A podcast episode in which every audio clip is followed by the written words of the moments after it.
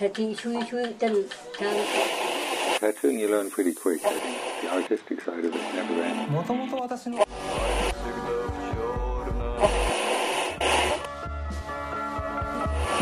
Это подкаст, в котором мы не обсуждаем длину вылета иглы, вольтаж на блоке и тому подобную скучную чушь.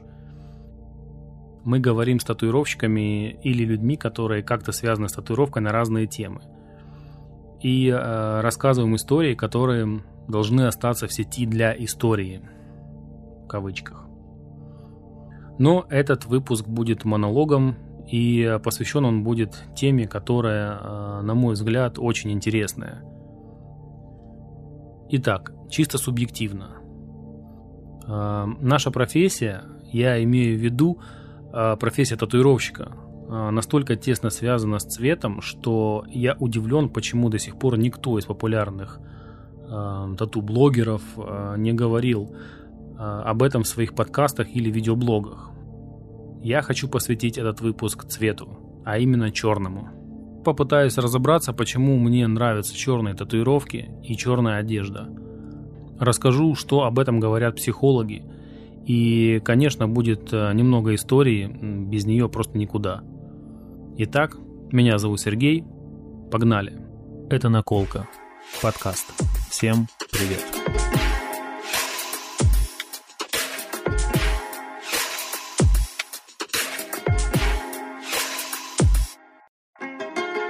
Недавно я вспомнил э, историю своего детства, когда, будучи подростком, э, мне очень нравилась группа The Prodigy. И, естественно, у меня была черная футболка с изображением Кита Флинта, э, фронтменом группы. Я думаю, что такая футболка была у многих фанатов. Это прям в то время было супер популярно. Так вот, однажды гуляя на улице, я встретил маму своего лучшего карифана, лучшего друга, которая сказала мне что-то типа «А ты знаешь, что черный цвет носят люди э, не совсем психически здоровые?» И слава богу, я не отнесся к ее словам тогда всерьез. Вспомнив эту историю, э, я поймал себя на мысли, что сейчас открываю свой гардероб, а там только черная одежда. И в работе уже несколько лет я использую только черную краску. Самое интересное, что к черной одежде и к черным татуировкам я пришел осознанно. Сам себе я это объясняю просто простотой и практичностью. Честно говоря, у меня уже были и не одни заляпанные краской джинсы. А Также я видел очень много своих коллег, у которых не 2-3 капли на джинсах, а просто как будто диарея у радуги случилась. И для них это нормально, наверное. Я не знаю, я ну, смотрю, и они такие прям вот ходят на работу в одних и тех же штанах, это все заляпано, забрызгано. Я думаю, что, наверное, многие видели, как выглядят маляры, да, в покрасочных цехах или те, кто занимается постоянно краской, у них э, рабочая униформа, она вся всегда заляпана. Вот таких же я видел татуировщиков. Я думаю, что ведь ну, опрятный вид э, для татуировщика это же важно. И в нашей профессии от простой неряшливости и до потной майки с кусочком кильки в бороде это просто один шаг. Вот ты меня рассмеши- рассмешнил, рассмешнила, ш- Кстати, у меня есть еще одна история на эту тему, когда мне подогнали целый чемодан черных футболок э, с татуировочными принтами. Это я немножечко отвлекаюсь от общей темы. Расскажу просто вот про, про целый чемодан футболок. А дали мне их, скорее всего, потому что выглядел я не как татуировщик, который должен был ходить, наверное, вот в эту студию. Потому что ходил я в самых обычных своих э, цветных футболках, и зимой ходил там в самых простых свитерах. Под горло это было так себе. А так как у меня нет э, пирсинга на лице, нет э, дредов, нет татуировок на лице, просто я, видимо, не подходил по дресс-коду студии, вот шеф и от чистого сердца решил мне отдать целый чемодан э, своих футболок, за что ему большое спасибо. Но должен сказать, что те футболки были куплены, скорее всего, где-то еще, наверное, в 90-е, может быть, в начале 90-х. И э, в разных странах, скорее всего, и на разных тату-фестивалях, потому что качество их просто офигенное было. Некоторые из них, кстати, я до сих пор ношу дома. Но вернемся к теме. Конечно, я знаю про разные защитные фартуки, и перепробовав несколько видов из них, я понял, что ну, очень их неудобно. Также пробовал просто стоматологические салфетки заматывались на, обматывались там ноги, бедра, просто чтобы не заляпалось. Но это все равно в процессе все рвется, это все очень-очень ненадежно. Примерно вот в то же время, когда на глаза все чаще и чаще стала попадать вот эта вот неряшливость, я уже начал э, все больше и больше заигрывать только с черной краской для черных татуировок. И поэтому выбор с черной одеждой был просто очевиден. Что касается самих татуировок. С самого начала, еще в период, когда самодельной роторной машинкой, с самодельными иголками, думая, что я делаю татуировки своим друзьям и знакомым, так вот, э, в тот мезозойский период татуировал я черной канцелярской тушью Ротринг, которая продавалась в единственном месте в магазине Черноморочка в Севастополе. Позже там появилась та же самая тушь и других цветов – желтая, красная, синяя, зеленая. Но именно эта тушь Ротринг, немецкая, а, считалась роскошью. До нее, правда, были эксперименты и с гелем из гелевых ручек, и другие виды канцелярской туши, но все это было такое. То есть Ротринг был тогда вообще, считалось там супер офигенной жидкостью для татуировок, вот так бы я бы сказал бы, наверное.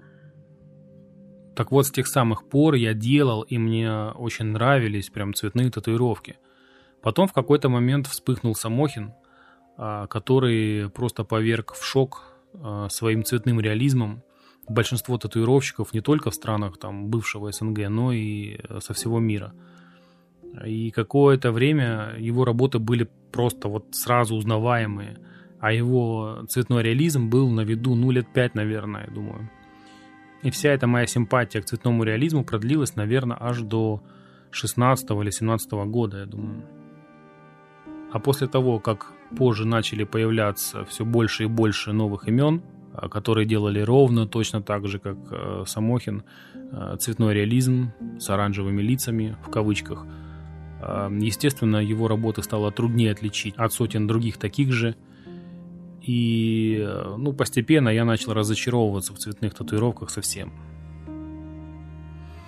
Но я думаю, что здесь еще сыграла роль, возможно, то, что а уже тогда я начал задавать себе вопрос, какой же все-таки один цвет самый контрастный и, соответственно, самый живучий на человеческой коже. Сегодня, например, листая ленту разных тату-пабликов, уже даже не останавливаюсь на цветных реалистичных работах, так называемых, ну, они вообще не вызывают никакого интереса. Ну, это чисто так, очень субъективно. Конечно, есть очень крутые, классные, эффектные работы, очень эффектные э, по своей подаче, по, по своей фотоподаче, да, потому что сейчас, чтобы выложить эффектную работу, очень, э, очень много нужно сделать, да, нужно купить хороший фотоаппарат, нужно купить хороший свет, нужно все это знать, э, установить и фотографировать так, чтобы, или снимать видео так, чтобы прям люди, листая эту паблики, прям слюну пускали.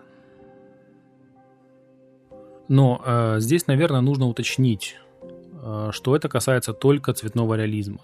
И, конечно же, все равно можно сейчас встретить очень много интересных и крутых чуваков, которые делают прям очень крутые цветные работы а, в какой-нибудь там графике там, или в шрифтах. Э, ну, много. Я не говорю про, про реализм, да, это просто разные стили с большим количеством цветов, разных цветов, и бывает очень эффектно и круто смотрится.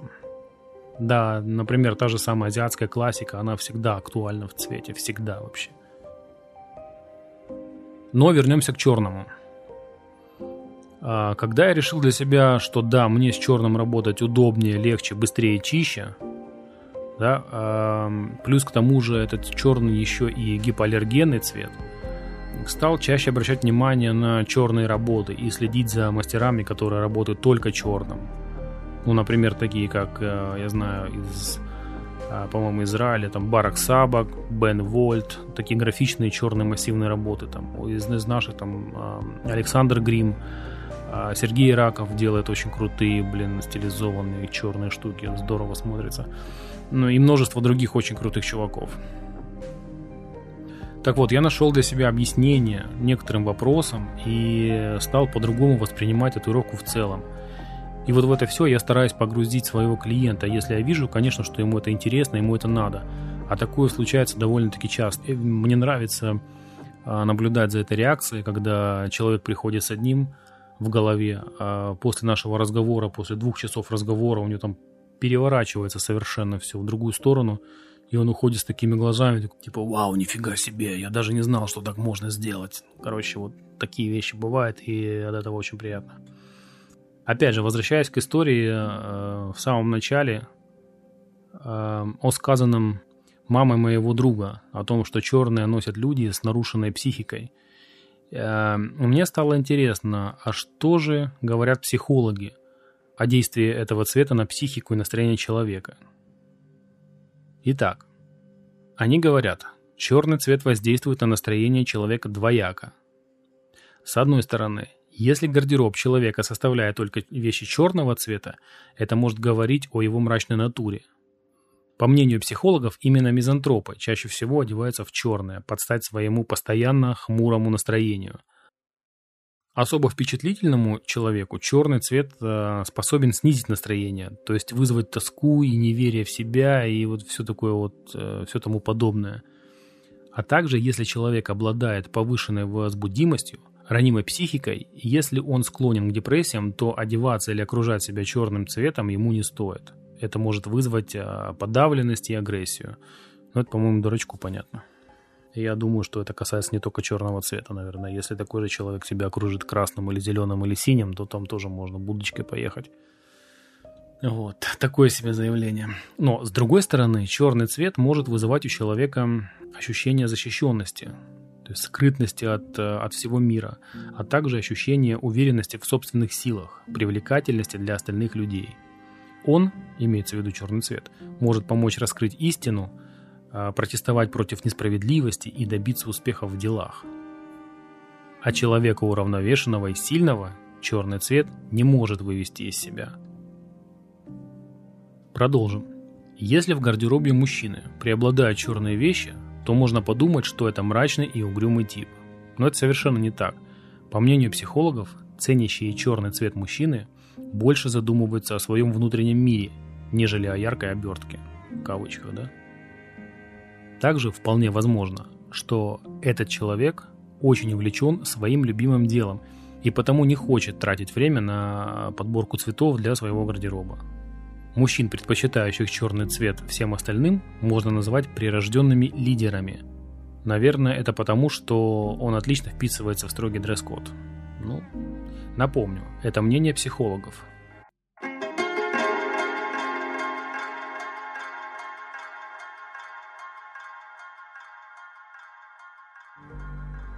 А что же касается истории, истории возникновения черного цвета – Однажды в сети мне попалась на глаза замечательная книга французского историка э, Мишеля Пастура. Сейчас ему, по-моему, 75 лет.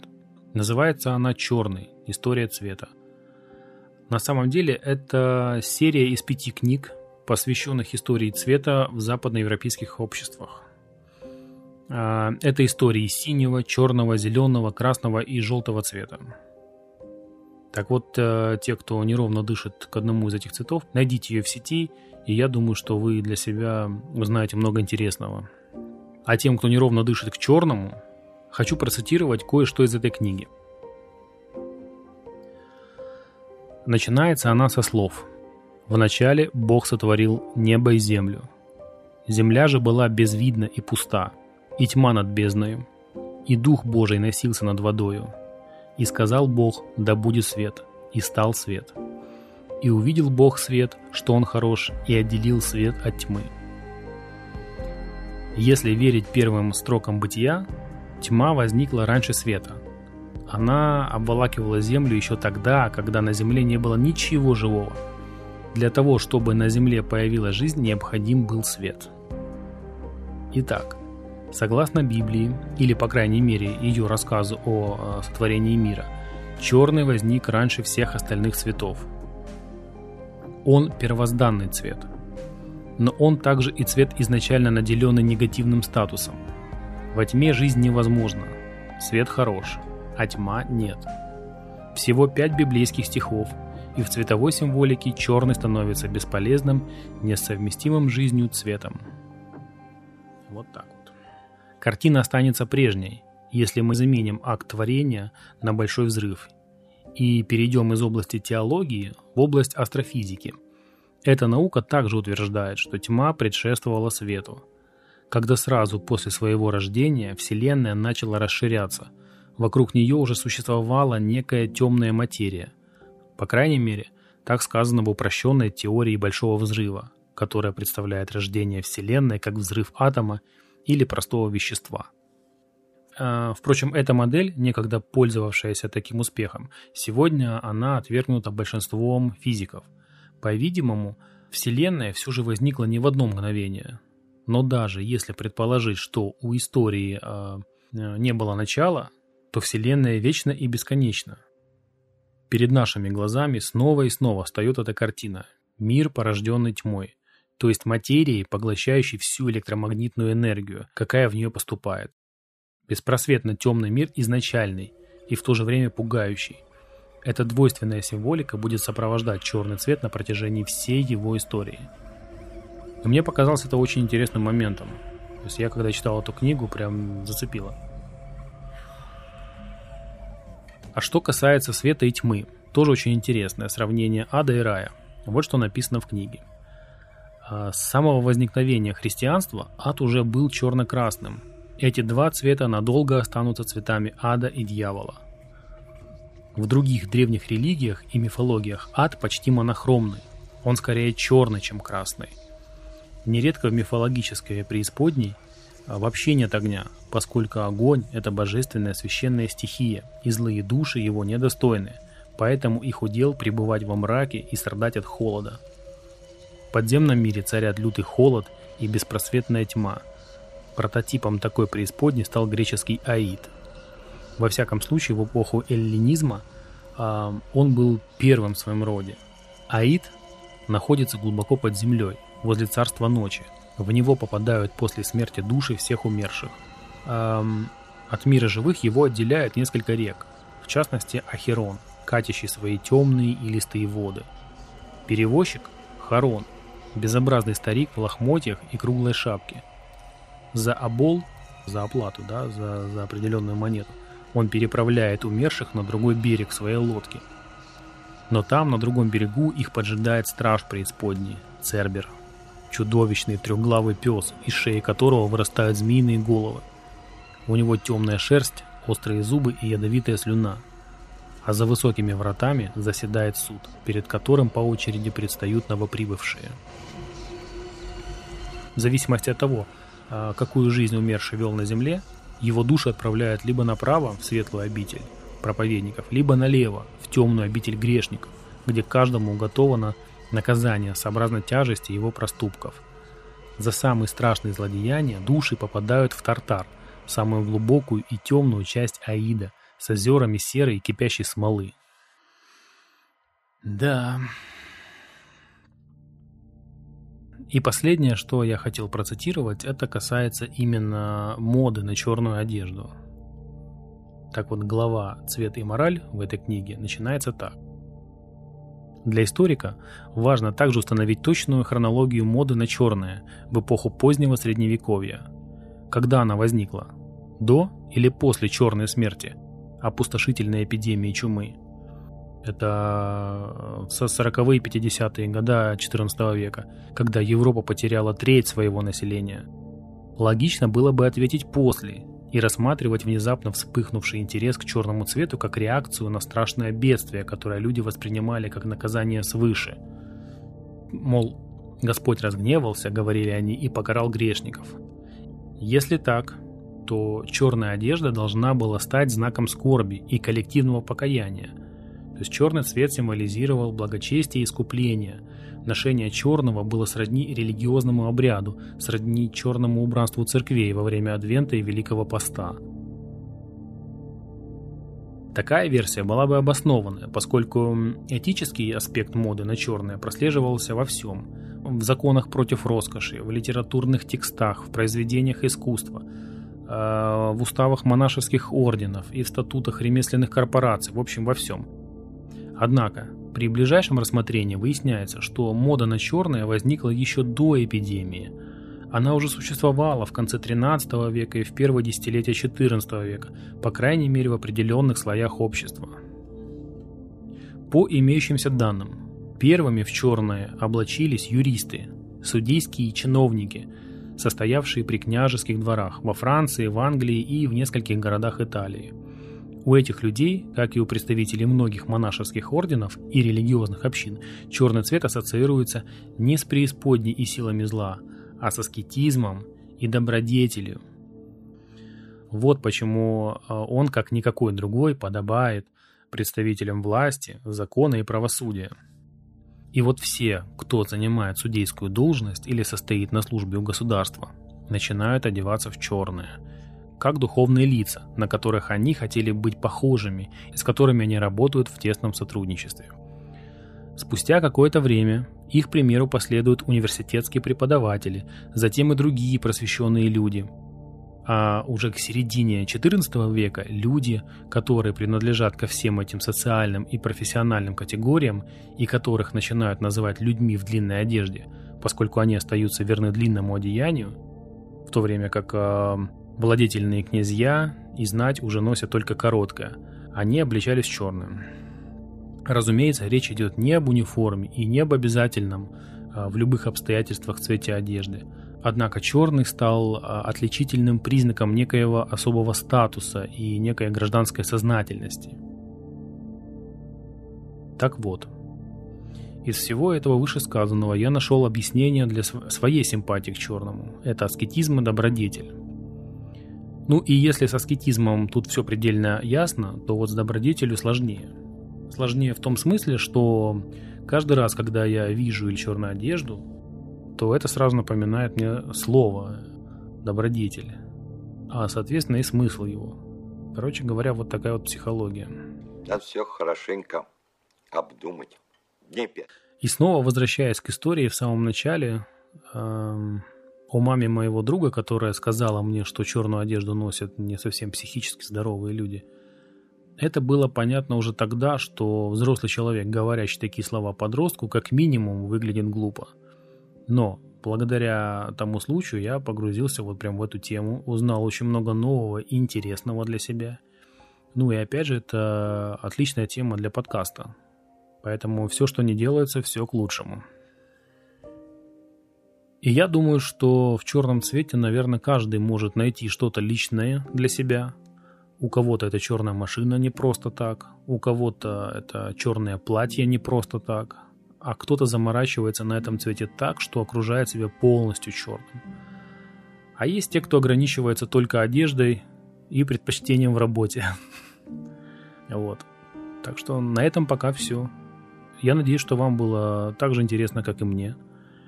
И э, напомню, что подкаст «Наколка» можно слушать на всех крупных русскоязычных и не только площадках. Это ВКонтакте, Яндекс.Музыка, Apple Podcast, Google Podcast, Spotify – и, а также видеоверсии на YouTube. Тем, кто слушал, спасибо большое. Всем пока-пока.